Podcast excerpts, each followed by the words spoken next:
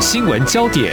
焦点时事探索、两岸互动交流，请听中央广播电台新闻部制作的《两岸 ING》。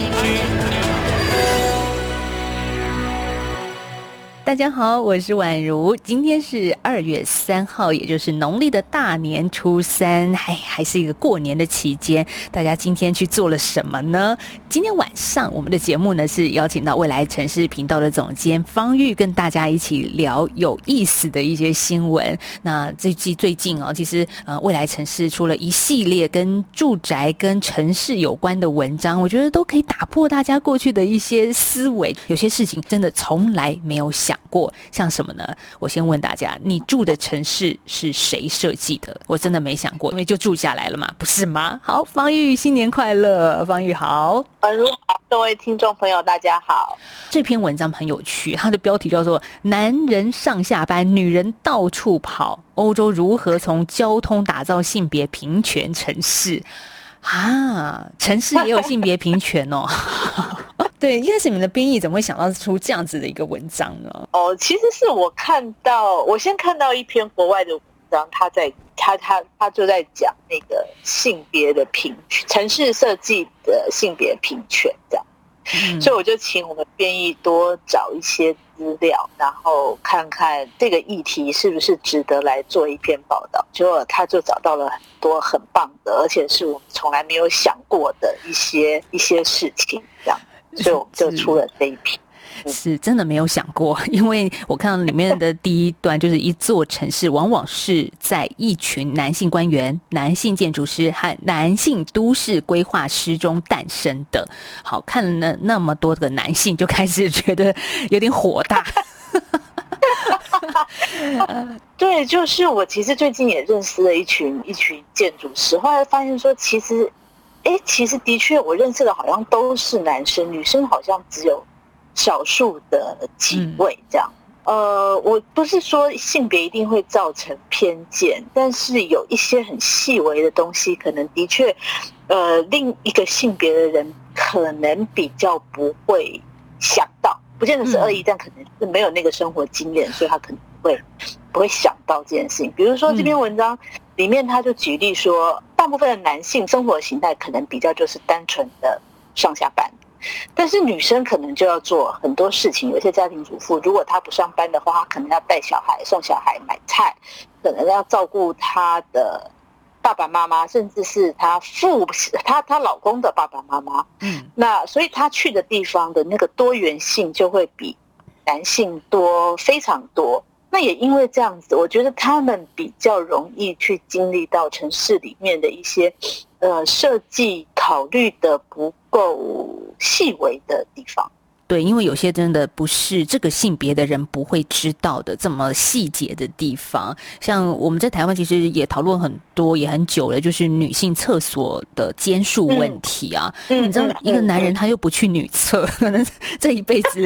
没有什么机会进去女厕，他怎么会知道女生上厕所繁琐，然后间数如果跟男生是一样多的话，会造成什么大排长龙的困扰？男士顶多知道说，我每次要等太太或女朋友上。厕所都要等很久，可是那个细微到底是为什么？他并不是那么理解透彻。但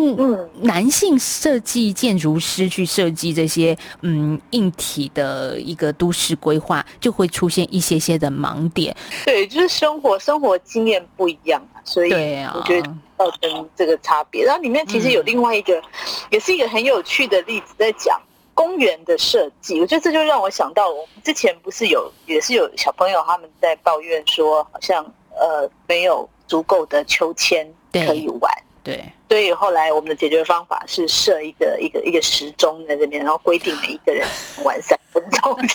这也实在是很搞笑的一个制度。然后，然后这边这个例子，他就在讲说。呃，这个斯德哥尔摩，然后他们就发现说，好像其实这跟空间设计有关，就是公园公园里面可能很少有九岁以上的小女孩，但是男孩比较多。那原因是因为男生比较强势，所以他们在争夺这个呃游戏的空间或者是玩具的时候，通常呃女生因为常会落败，所以后来他们久而久之就不爱去去公园。所以要打破这个这个东西的方法，就是重新设计，多加一些呃，可能女生比较。也会喜欢的活动，比如说这边的例子是举的排球场啊，或是羽毛球场，或是把一个很大型的开放空间切割成半封闭的小空间啊，这样这样子的话，这两个性别它就会开始比较平等的共享这个空间的。不过这件事情也点出来说，其实我们真的也觉得，嗯，没有太多去呃考量到，为什么公园里面小男生多于小女生这件事情？那女生都去做什么？活动对啊，这这个性别在公园里面也会出现。嗯，我觉得可能也会涉及一些父父母亲对小孩性别的一些刻板的设定啊，就觉得女生好像应该要呃文静一点，要读书或是怎么样这样，然后男生就好像就比较鼓励他去做运动。我因为你们这个案例是在欧洲，我就想说他们应该比较不会这样吧。但是在台湾的确就像方玉所说的，很多小男生被鼓励的去跑、去跳、去冲撞，玩脏兮兮也没有关系。但是小女生，你就好像 干干净净的坐在旁边欣赏男生玩，好像你也是可以。嗯，不过这样子的一个性别，在这个世代啦，其实蛮需要被打破的。那我们也觉得应该。这个时代很多事情都被打破了，但你们的另外一篇报道，其实说到了，即便哈是在美国的联邦参议员，他也要去打破一些事情，这让人很难想象。哎，这个标题文章的标题叫做“是时候了”，达克沃兹冒号，我是第一个任内怀孕生产。带婴儿进议场的参议员，这是一篇书摘。嗯，对，我先介绍一下达克沃斯是谁。大家应该对这个名字比较陌生，但是呃，可能对看到他就想起来了。他就是今年，我记得应该是在上半年，去年六月的时候。对对对对，去年，然后他飞到台湾来，来送了疫苗。那呃，大家可能对他印象比较深刻的是，因为他曾经参加了战争，所以因为他的飞他的直升，他是一个直升机的驾驶员，但是他的直升机被被击落，所以他就在这一场呃意外中失去了他的一只手和两只腿这样子。那但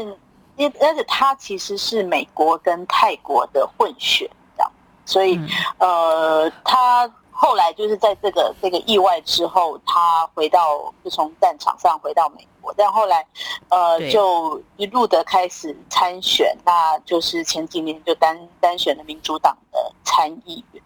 嗯，方玉，这时候我打破一下，因为我特别去查，去年六月份的时候，达科沃兹他到了台湾送疫苗，而且他说了一段很让人感动的话。那嗯，我们再回忆一下，他那时候在嗯台湾的空军松山基地指挥部就发表一个简短的演说，他就说呢，他的母亲，也就是呃来自广东在泰国生长的母亲的家族啊，曾经为了逃离共产党徒步走出中国，所以他说呢，我可以来到这里支持这个区域的另一个民主社会，对我而言特别重要。我的家人和我深知自由的代价，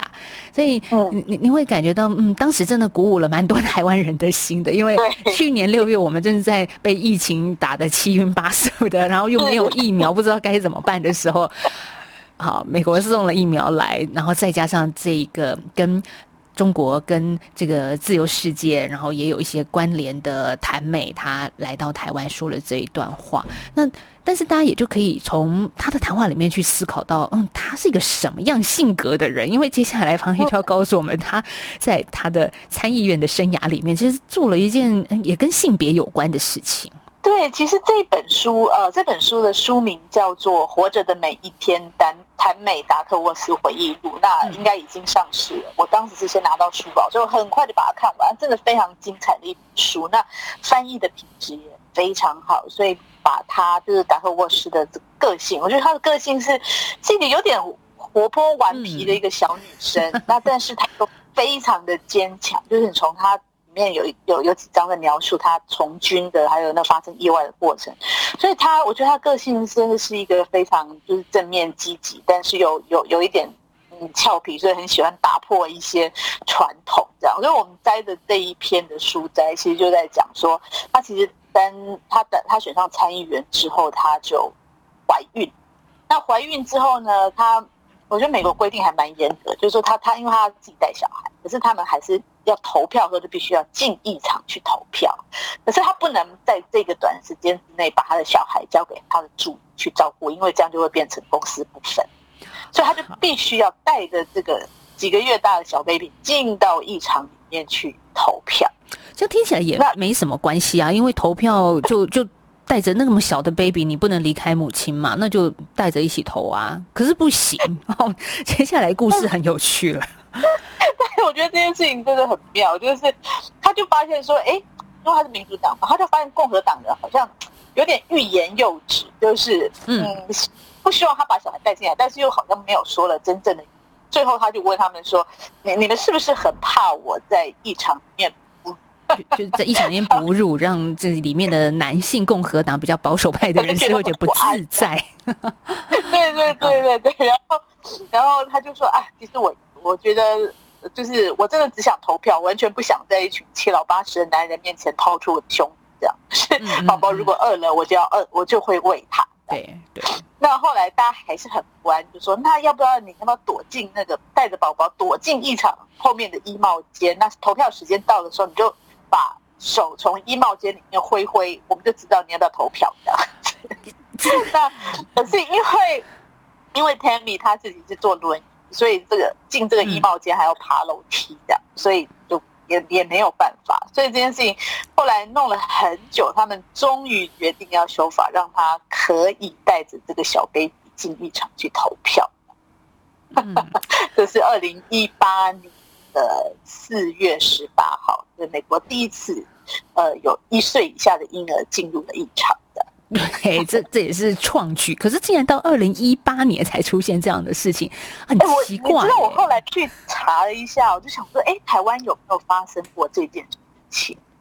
那后来我发现是在二零一六年，余婉，我记得他当时应该是不分区的立委，那余婉如有带着自己。的小孩好像是六个月大吧，他有试图要在就是他在宣誓的时候带着小 baby 走走那个宣誓的那条路，但是后来好像有呃没有获准的样子，所以台湾到现在应该，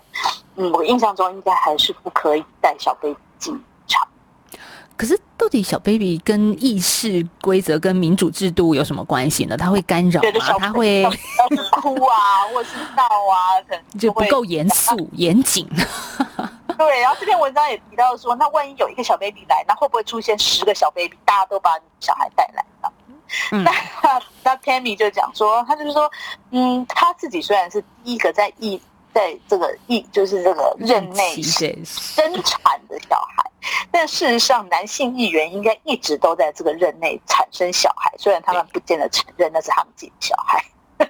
这是什么意思？这一段我就看不懂了，就未必承认那是他们的种，这是这是一个讽刺 他们的男性议员吗？对啊，就是讽刺说你男性你你你。就是生小孩这一件事情，可是女生女性要后面承担的时间很长，就是怀孕的过程中，然后甚至哺乳这些，所以才会衍生到她必须要带着小孩进一场这件事情。可是你还你几乎没有看过哪个男性议员或明代带着说，哎，我要带小孩，所以我老公我老婆要上班，所以我要带小孩进一场，应该不会看这种事情。嗯，没错。那刚刚你有谈到一个很有趣的事情，那个共和党的大佬就很严肃说，要是一场来了十个婴儿该怎么办？好，那艾美就竟然回答说，那就太棒了，多逗人开心啊！好，那宝宝进入异场要干嘛呢？就是也要呃正式服装吗？有 dress code 吗？这个我也没想过哎。他有特地帮他的脸这个小 baby，，因为他才十天大，所以他就特地帮他加了一个外套，看起来比较正式一点。但是但是这个小 baby，但这个异场还有一个规定，就是异场里面不可以戴帽子。可是这个小 baby 有一个豁免权，他还是戴着帽子进去了。这样。呃，大人戴帽就是如果在一场没有脱掉，可能是显示不够庄重嘛，是这样子。所以通常会脱帽以示我们的一个对这个典礼的敬重。但是小朋友小 baby 应该 有很多的豁免权吧？啊，好啦，所以他的宝宝，呃，小麦粒也缔造了历史，成为史上第一个进入参议院议场的婴儿。所以很多事情就是要经过不断的努力跟冲撞，不然我我说实在的，如果是我的话，我可能会就是经过这个争取讨论之后，一直被打回票，就说啊，算了，如果要投票，我就把我的小孩托给另外一个阿姨照顾，就就我都妥协了。可是他没有啊，嗯，对对，所以这个地方其实也看得出来，他的个性真的是还蛮蛮坚毅。嗯，我们这时候先休息一下，下个阶段我们再跟未来城市频道的总监陈方玉聊，因为嗯，过年嘛，大家也有一些新的新年新希望。譬如说呢，我们在一月份的第一个礼拜也分享了未来城市的文章，谈到住这件事情，住房是基本人权呐。那这个基本人权。该怎么样来巩固呢？过年买个房子，哎，这个好好的过个年，呃，也是大家可能期待的。但是没钱买房，到底该怎么办？下个阶段我们再来谈未来城市在他们频道上一些有趣的文章。小胖虎，呜呼，霹雳虎，我们是中央广播无敌苏虎，台湾之音，财福春，伏虎报道，庆新年。大家好，台港后，我是谢宇威，一二三，二二三，啊，过年吃太多了吗？该起身动一动了哦。您现在所收听的是来自台湾的声音，RTI 中央广播电台。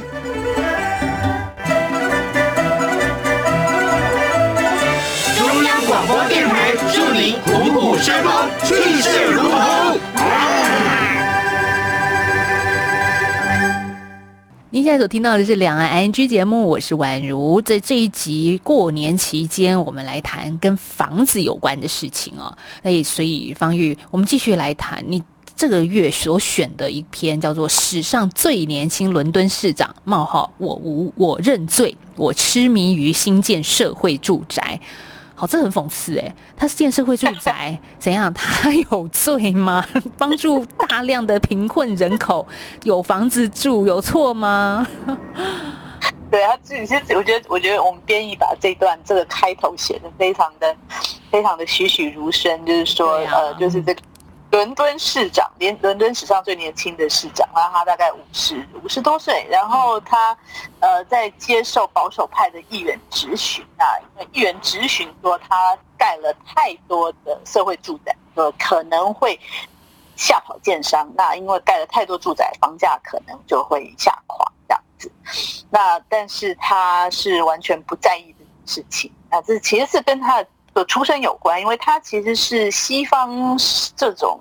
文明国家的第一个穆斯林的首都市长。那他家是他家是移民嘛，所以他从小其实就是就是住在那个伦敦劳工阶级聚就是聚集的一个社会住宅区这样。嗯，他们来自巴基斯坦的移民嘛？对对，所以他们全家十口就挤在一个一九三八年代的老社宅。其实大家可以想象，就是其实这才这才是是英国一个非常长久的历史。像我们是最近才比较稍微健全一点，他们其实有非常长久的历史。这样，那所以是因为他这个出身，所以当他那个时候五年前他伦敦市长选举的时候，其实就是就有人说他他就是一个色宅之子，跟伦敦。富富豪区的金融二代之间的一个选择，这样就最后伦敦市民用选票做出来的决定是，他拿下了百分之五十七的得票，这是英国政治史上的第一高票。然后四年之后，他又拿下了这个市长的宝座，然后成为政治史上第二高票，他只输了他自己，这样。所以可能是他的这个这个政策其实是很受伦敦人的认同。嗯，可是伦敦为什么需要社会住宅呢？除了我们刚刚说，可能有一些真的呃条件比较不好，或者是移民生活比较辛苦的，再来也看到报道里面你们的数据说，去年伦敦房价是平均工资的十二点五二倍，几乎是十八年前的两倍，所以伦敦的房价也跟台北一样，好像跟全台湾一样一直在飙涨的意思嘛？对，其实全全全世界的房价就是这一两年因为疫情有太多的热热钱在市场上滚动，所以不是滚到股市就是滚到房市去嘛。那呃，所以所以就推升了各个其实全球大都市的的住宅的那个价格。嗯，那只是说在伦敦这个地方，因为一方面它是应该有，它一直有移民进来，然后另外一方面是伦敦它这个社宅，其实他们有一些有一些，我觉得台湾可能更难想象的地方，就是说你这个社宅其实住到的一个一个程度，其实是可以买卖的，就是说呃，其实政府是可以卖给你这样，就是用一个比较优惠的价格。那因为卖掉之后，他就必须要一直的去。找新的地方，然后去建新的社宅来满足新的需求，这样子，所以他可能社宅就会一直在不够，所以他们其实一直都在编预算去去盖这个社宅，这样。嗯，那一开始英国地方政府大量新建出租社宅，也是因为跟二战有关，很多人在战火当中劫后余生，毕竟政府要。给大家一个安置、安稳的生活嘛，所以社宅也就是很早年就在英国出现了。那现在社宅还是有其必要性，但是我看到这个市长，嗯，萨迪克汗他做的，虽然他的理念是非常好了，只是他做起来还是蛮困难的，不一定。呃，市长说我的证件是这个，我认为应该有公平正义在这个城市里面，可是就能做到。还有很多捉襟见肘的地方。对，其实最主要是因为他其实拿到的税收很少，就是说，呃，他其实整个伦敦的税税收大概只有百分之七是控制在市长的办公室这边。那纽约市长就可以掌控比较多，纽约市长可能他可以掌控整个纽约市税收的成这样。所以他在盖色彩的时候，他就必须要向中央去要钱，拿一根，然后如果。中央要不到，可能他就要自己去跟建商这些讨论，所以他就是有一些有一些规定，就是说，呃，这个建商呢，如果他愿意去贡献百分之三十五的这个空间作为设宅的建案的话，他在整个呃审查上面的流程就可以加速。那没有的话呢，可能他的他就是用行政的流程去卡这些人。那总之就是希望这个这个呃建商在盖。在盖这些设施的时候，可以多多一些空间挪给市政府来做设在用，这样子。但是不见得都成功，有时候会失败，有时候会成功。因为有的市长那个建商也是很有手段，所以不见得会会理他的。所以你看这个，可是你看这个折折冲的过程，你还是可以看到说，这个当这个市长他真的想要。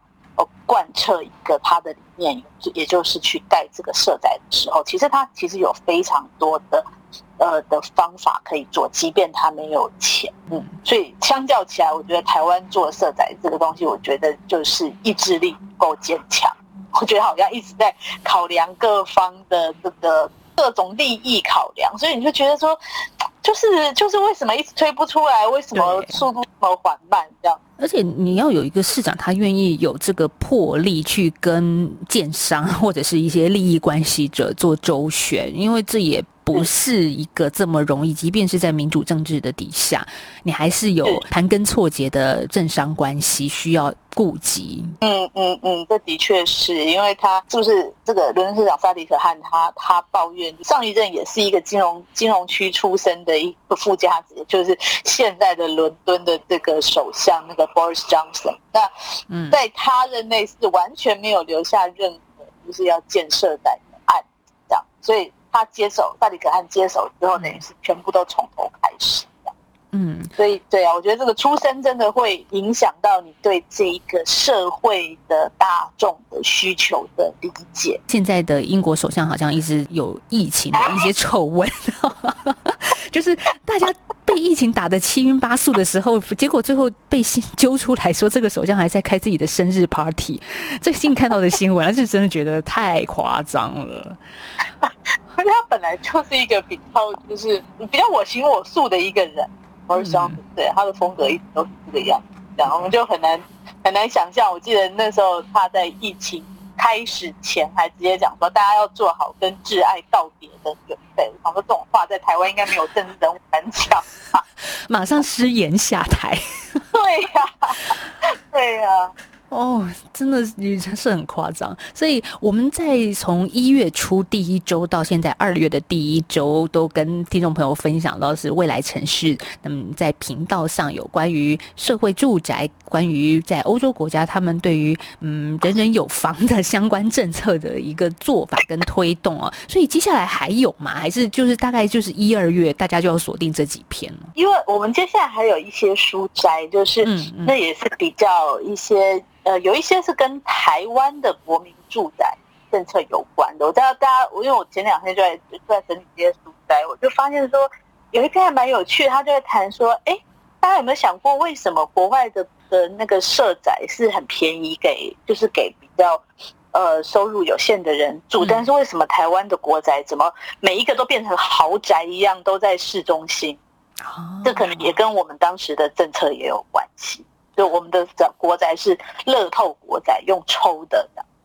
对，在很久之前，对，对我就是那个很久之前曾经有抽到过的人，然后最后真的，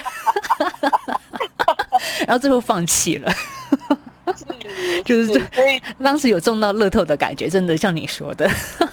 对呀，但是因为主要是就是也是如同你刚刚所言啊，因为那个住宅的地理位置太市中心了。其实我不是那么喜欢住在都市的人，哦，所以我就觉得放弃还是比较好了。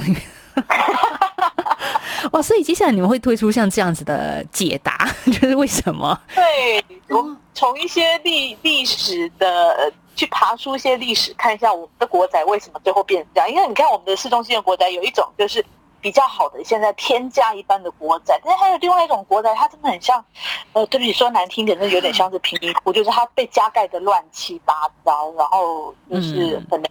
也很阴暗，然后没有什么管理。另外像南像南，记得看到例子像南机场宫，然后还有像信维市场那边的那种。也是很大型的国展，但是它就是出现完全不同的命运，这到底怎么造成？这很跟当时的一些国宅政策是有关系。嗯，真的也这也还真的没有想过，因为我们通常只看到哦国宅有时候盖一盖就觉得嗯品质不甚好，或者是有些地方可能因为管理呃社区的凝聚力比较高，就觉得嗯。房价慢慢的一直飙涨，这到底是为什么？同样，如果是政府所盖的这个国宅、国民住宅，或者现在我们比较多看到，就是像今天讨论的社会住宅。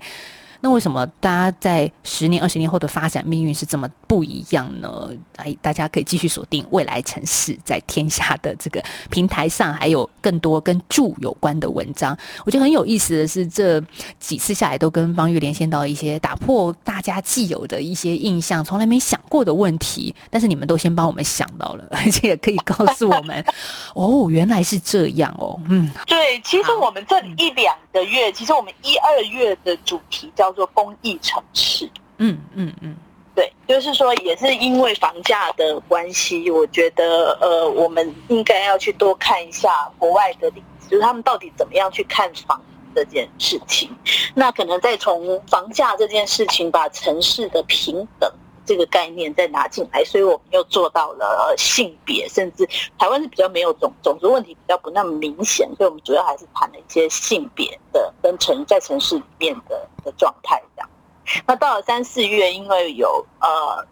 呃世界地球日，然后我们还有一个 SDGs 联合国永续发展目标的一个大型的论坛要开始，所以三四月的时候，我们就会介绍开始介绍永续城市，就是怎么节怎么节能减碳，那国外的城市如何用科技去达到呃这个目标。好，那今天节目也差不多要进行到这了。我想最后一点点时间，嗯，宛如留给自己哦，就是要跟听众朋友说声再见。因为嗯，在过年完录完这一系列节目之后，宛如也会离开央广。那在央广也待了蛮长的一段日子了，有二十年了。哦，其实真的很长哇，这么久啊！是的，是的，我就是那么老贼一个。就是待了很久了，就觉得自己应该也有一些新的、不同的挑战要去迎战哈，所以也跟大家说声再见了。就是过年之后就嗯会有其他的安排，嗯，当然我们在微信的朋友应该还是可以收到宛如的一些讯息，因为我们这样子的一个集结，应该是可以永续发展下去的，就是大家还是可以继续保持联络，但是在央广的频道可能就不太会再听到宛如的声音了。谢谢方宇，两年多了，这样跟我们的 不离不弃。好啦，谢谢方玉啦，祝你新年快乐，祝大家新年快乐了。好，谢谢完，希望有一个全新的开始。谢谢，再见喽，拜拜。拜。